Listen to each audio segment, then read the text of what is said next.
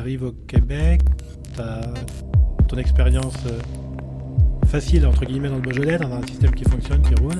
Tu parlais de défis. Euh, à ton arrivée dans le, domaine, là, euh, québécois, quel, premier étonnement, crainte, douleur, je sais pas, tu, tu pas possible. Ah oui, ben moi, au début, il y a plein de choses que je comprenais pas, parce que je pense qu'on arrive un peu avec notre vérité de notre région d'où on travaillait, tu sais, puis moi, je voyais des gens qui, qui avaient 8 hectares, puis qui pouvaient puis euh, il y avait plein d'employés ou, tu sais, euh, ils s'en sortaient pas. Puis je me disais, mais attends, comment tu. Comment tu je veux dire, 8 hectares, il y a des gens qui font ça tout seuls dans le Beaujolais, tu sais. Puis moi, j'avais un peu cette image-là de. de et euh, j'ai réalisé, en fait, que déjà la saison au Québec, ça n'a rien à voir. Mais il a fallu que je le vive pour le, comprendre. Donc, nous, l'hiver, les vignes, ils sont sous la neige, tu peux, tu, peux pas rien faire. Donc, en gros, ma saison, moi, elle commence, on va dire, 1er avril à peu près, fin mars. Puis elle va se terminer début décembre. Euh, et là-dedans, en fait, il faut, faut faire exactement tout ce qu'on fait ici, en France, mais dans c'est un genre de marathon sprint parce que c'est hyper condensé. Donc, euh, soit tu tailles euh, au printemps, donc ça veut dire que tu as à peu près un mois pour tailler, peu importe la superficie que tu as, mais il faut que ça soit fait d'un coup. Ou tu tailles à l'automne, donc juste avant de couvrir les vignes parce qu'on va les couvrir pour l'hiver.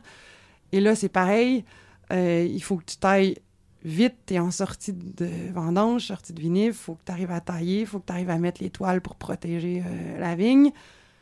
Donc ça, ça c'est des charges de travail qui sont quand même intenses. Euh, il y a la taille, après, il y a... Ben, c'est pareil, si tu veux faire du palissage, si tu veux... Si tu veux changer des piquets, ben, tu peux pas faire ça l'hiver. Nous, la terre est gelée, euh, c'est dur comme la table. Donc, euh, si tu veux mettre des piquets, ben, c'est pareil. Tu es, au printemps où tu peux le faire avant que la vigne pousse. Mais en fait, euh, la végétation chez nous, c'est comme si adore, adore, mais le jour où il se met à faire chaud aussi, ça explose. Donc, tu arrives à tailler, on va dire, tu tailles au mois d'avril, mais là, fin avril, il faudrait que tu fasses les piquets, il faudrait que tu ailles attacher la vigne, il faut que tu l'attaches. Si tu veux mettre du fumier, c'est pareil, il va falloir que tu que, tu fasses ça au début du mois de mai. Et à un moment donné, quand, quand la vigne débourre puis quand ça pousse, mais moi, j'ai halluciné de voir la vitesse à laquelle la vigne pousse aussi. Parce qu'en en fait, on est à la fleur à presque en même temps qu'ici. Mais nous, euh, quand on est dans France, dans le Beaujolais, par exemple, ben, tu vas finir de tailler en mars, euh, ça va débourrer un peu en avril, tranquillement, ça va pousser. Mais nous, en avril, t'as rien. Puis mi-mai, euh, tu à deux feuilles étalées. Donc, ta végétation est, hyper active. Donc, après, c'est tout qui est hyper actif. Hein. C'est l'herbe qui va être hyper actif. Donc, ça va pousser vite. Va falloir que tu relèves. Va falloir que tu entretiennes euh, l'herbe. Donc, cette... Puis, euh, on a des climats qui sont assez humides, nous. Donc, même quand il fait chaud, on a quand même des taux d'humidité qui vont être assez élevés. Donc, euh, moi, j'avais, j'avais pas appréhendé que, par exemple, le mildiou pouvait être aussi euh, féroce. On a vraiment des climats propices à ça. Et donc, tout, tout ça, il fallait vraiment s'adapter puis se dire, OK, mais par où je commence? Puis, je disais, moi, t'arrives puis tu t'occupes tout d'un coup de, de 10 hectares, mais moi, j'ai une équipe de j'ai des travailleurs étrangers qui travaillent avec moi parce que je pourrais pas faire ça euh, toute seule, clairement. Donc, euh, j'avais cinq Mexicains qui travaillent avec moi. Mais cette équipe-là, il faut quand même bon, j'avais de la chance, il y avait quand même un petit peu d'expérience. Il y en avait quelques-uns qui étaient là euh, avant. Mais euh, il faut quand même les diriger, il faut arriver à leur dire euh, dans quel ordre on fait les choses, pas se faire dépasser par, par la vigne qui pousse, pas se faire dépasser, ben, comme ici, hein, par l'herbe, par tout ça. Et après, l'autre défi, c'est c'est au niveau des vinifications, je pense, parce que les taux d'acidité qu'on a ici, par exemple, par rapport au taux d'acidité qu'on va avoir au Québec, euh, ça n'a rien. Je veux dire, quand tu regardes des analyses, tu te dis, mais ça se peut pas, on peut pas ramasser, c'est pas maintenant, c'est pas. On n'est on pas là. Et à un moment donné, tu t'habitues, en fait, puis tu réalises que cette acidité-là, euh, un, elle va descendre un petit peu, et deux, il faut que tu arrives à travailler avec et, pas à travailler contre, en fait. Donc, euh, tu, vas, tu vas adapter un peu tes vinifs par rapport aux, raisins qu'on a. Puis après, ben, ça va donner une typicité aussi au vin. Donc, je dis pas que les vins du Québec sont, ils sont pas acides, les vins du Québec, mais forcément, on est un pays nordique, donc il va y avoir une certaine vivacité qu'on n'aura pas dans le sud de la France parce que, et je pense qu'avant, peut-être que l'erreur que les gens faisaient, c'était peut-être d'essayer justement de faire un Bordeaux au Québec ou de faire un, un Côte-du-Rhône, quelque chose qui ressemblait à un Côte-du-Rhône au Québec. Mais euh, le jour où les gens ont commencé à se dire, ben, en fait, au lieu d'essayer de faire comme dans le Côte-du-Rhône, on va faire quelque chose qui nous ressemble, ben, les vins, la qualité des vins du Québec s'est améliorée parce que maintenant, ben, on a euh, des vins qui ressemblent à des vins du Québec, qui ont une signature euh, de vin du Québec, mais où on se bat plus contre les éléments, on travaille avec. Mais c'est vraiment, tu sais, au début, quand tu arrives puis que tu vois un peu l'acidité, oui, tu vas avoir un, un 12 mais en, degré d'alcool, mais ton acidité est, est encore élevée, ben, tu, fais un peu le saut. Donc ça, c'était un, autre défi. Puis euh, la protection, la protection hivernale, pour moi. Oui, tout à l'heure, tu parlais de toile. factuellement, c'est quoi? Concrètement, ça. Donc en fait, au Québec, on travaille. Aujourd'hui, bon, on travaille avec des, certains hybrides qui sont résistants au froid. Donc ces hybrides-là, on les couvre pas nécessairement. Et euh, sinon, tout ce qui est vinifera, il faut les couvrir avec des toiles, en fait. Donc, on va avoir des toiles géotextiles qu'on va venir placer par-dessus les vignes euh, pour faire comme une forme de tente. Donc, les vignes taillées ou non en fonction de... Oui, alors soit si on est en baguette, en fait, souvent les gens, ils vont tailler des grandes, grandes baguettes qu'on va piquer au sol, qu'on va rabaisser au sol. Et puis, on va venir mettre les toiles en forme de tente par-dessus ça. Si on travaille en cordon, on va au, on va au moins prétailler et euh, on va venir mettre les toiles par-dessus. Donc, euh, et euh, il faut, parce qu'on n'a pas le choix de couvrir, parce que si on a du moins, aujourd'hui, il fait moins 22 à Montréal, si on a moins 22 pendant une semaine, le vinifera, il va pas, je dirais, il, y a peut-être des bourgeons qui vont survivre, mais on n'arrivera pas à avoir une récolte intéressante au bout de ça, ou même il y a certains plants qui vont vraiment souffrir. Donc, la toile, en fait, qu'on va venir placer par-dessus les vignes, elle, va faire un support à la... La toile, elle seule, va pas nous permettre d'avoir une, isolation euh, efficace tout l'hiver, mais elle, elle va permettre d'avoir un bon support pour que la neige vienne se placer par-dessus euh, la toile. C'est la neige qui va venir faire notre super isolant, puis qui va nous permettre euh, de garder les vignes au chaud, en fait, et de et d'avoir une récolte intéressante avec des vinifera. Donc, il y a de plus en plus de gens qui travaillent avec des cépages euh, qu'on a ici.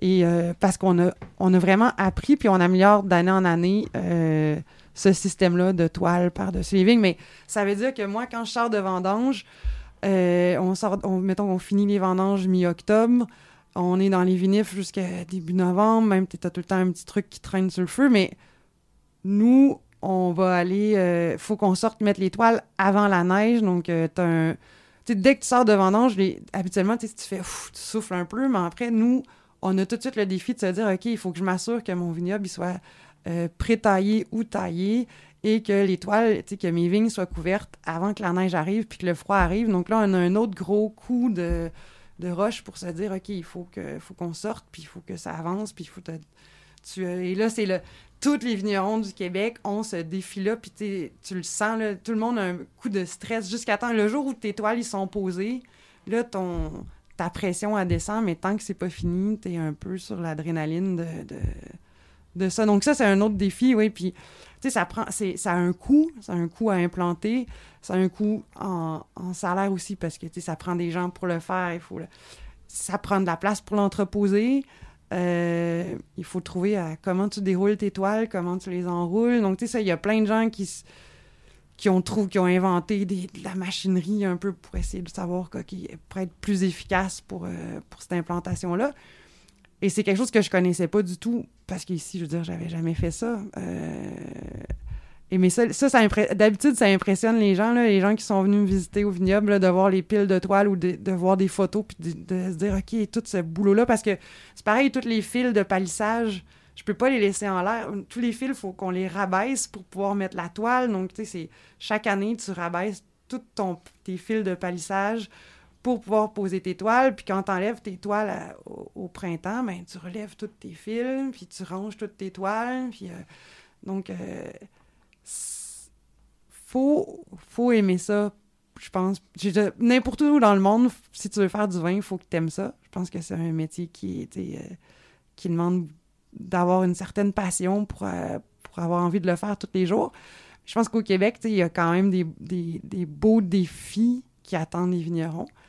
Après, la chance qu'on a, c'est qu'une fois que nos toiles sont posées, une fois que les vinifs sont faites, ben on peut... Euh, on a quand même un, petit mois dans l'hiver où on peut souffler puis prendre vraiment, tu sais, décrocher, où tu te dis, bon, ben, les vins sont en cave, ça va bien, mes vignes sont protégées, ça va bien. Euh, J'ai des amis qui partent euh, au Mexique, il y en a d'autres qui vont prendre un mois ailleurs, il y en a qui. Mais les gens, on a une période où on peut décrocher, ce qu'il n'y a pas ici en quelque part. Fait que, est-ce que c'est plus dur, est-ce que c'est plus facile? C'est différent.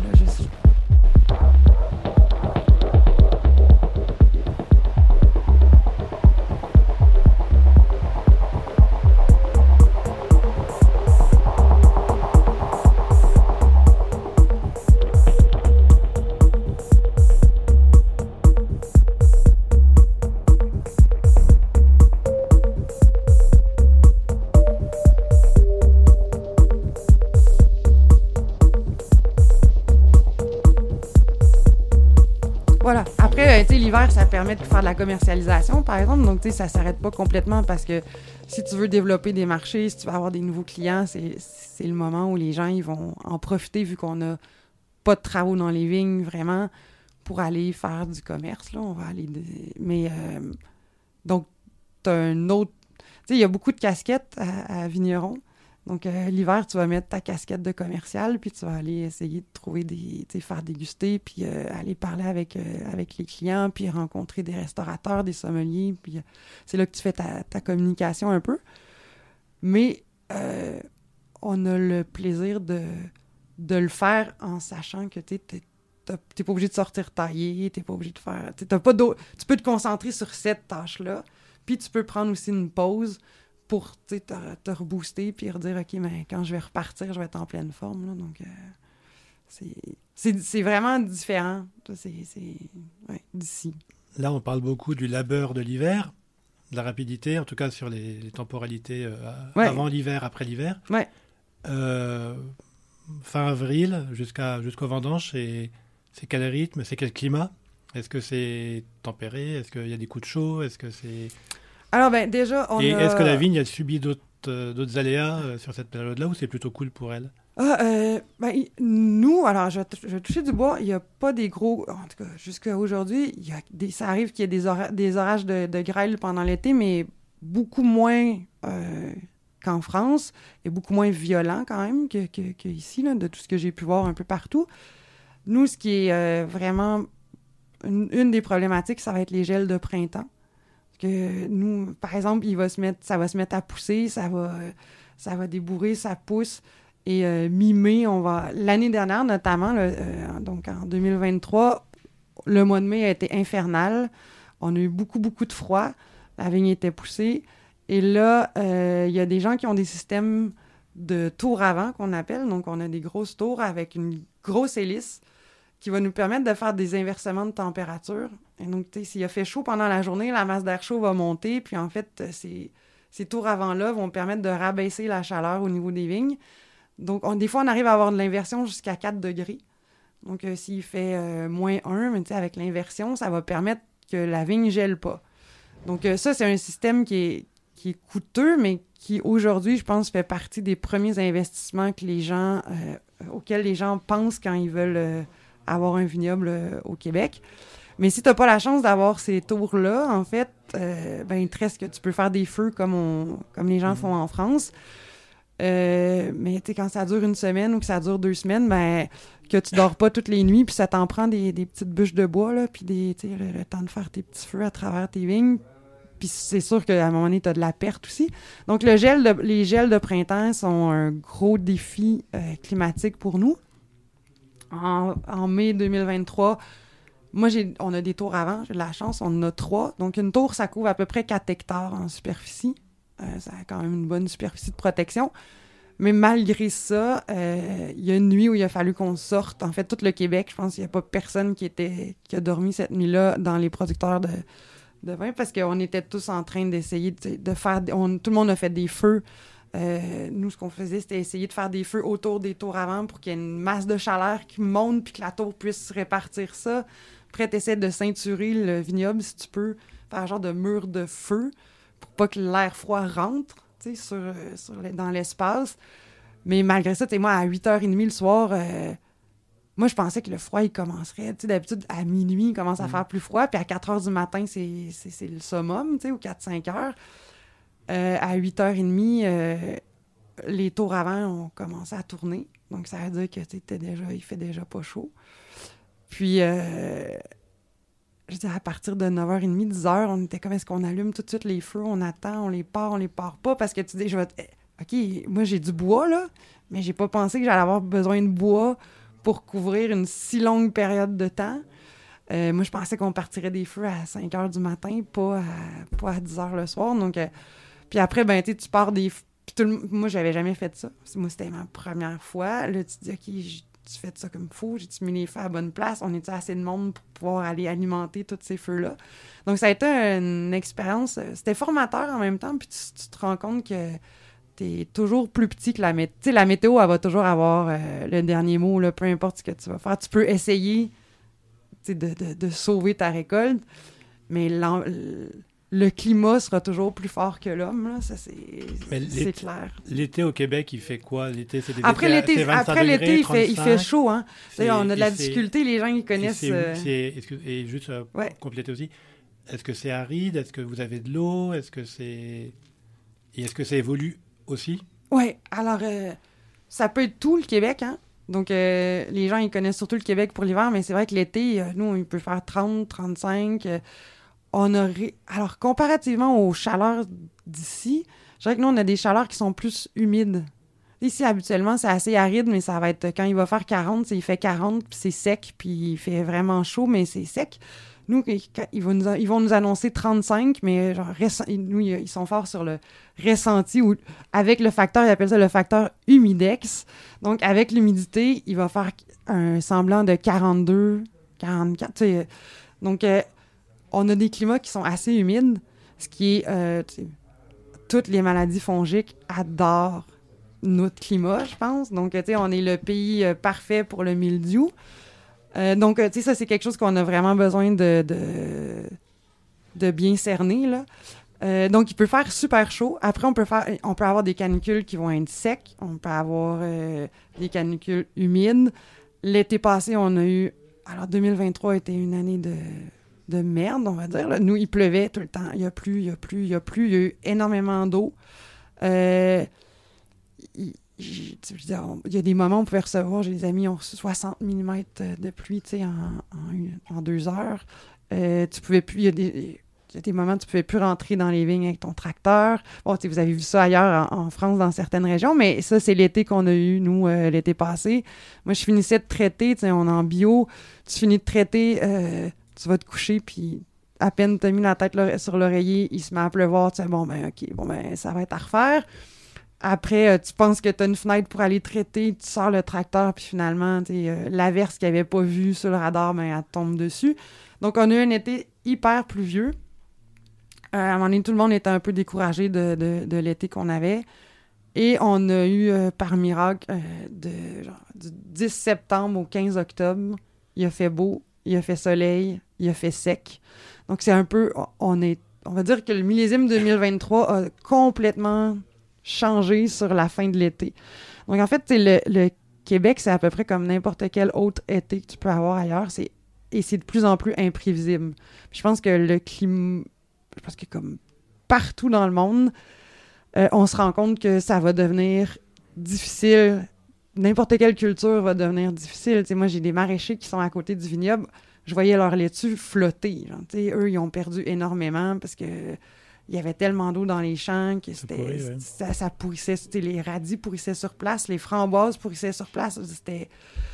Donc, ça va être. Je pense que, tu on a des grosses questions à se poser sur qu'est-ce que va être euh, l'avenir de, autant dans la culture de la vigne que de, la culture de, fruits, légumes ou euh, de céréales. Là. Mais euh, la semaine prochaine, il y a je vais en profiter pour en, parler, mais il y a des conférences qui se passent à Montréal, donc qui s'appellent en anglais Tasting Climate Change. En français, c'est goûter le changement climatique, en gros. Et c'est une femme qui s'appelle Michelle Bouffard qui a démarré ça il y a quelques années.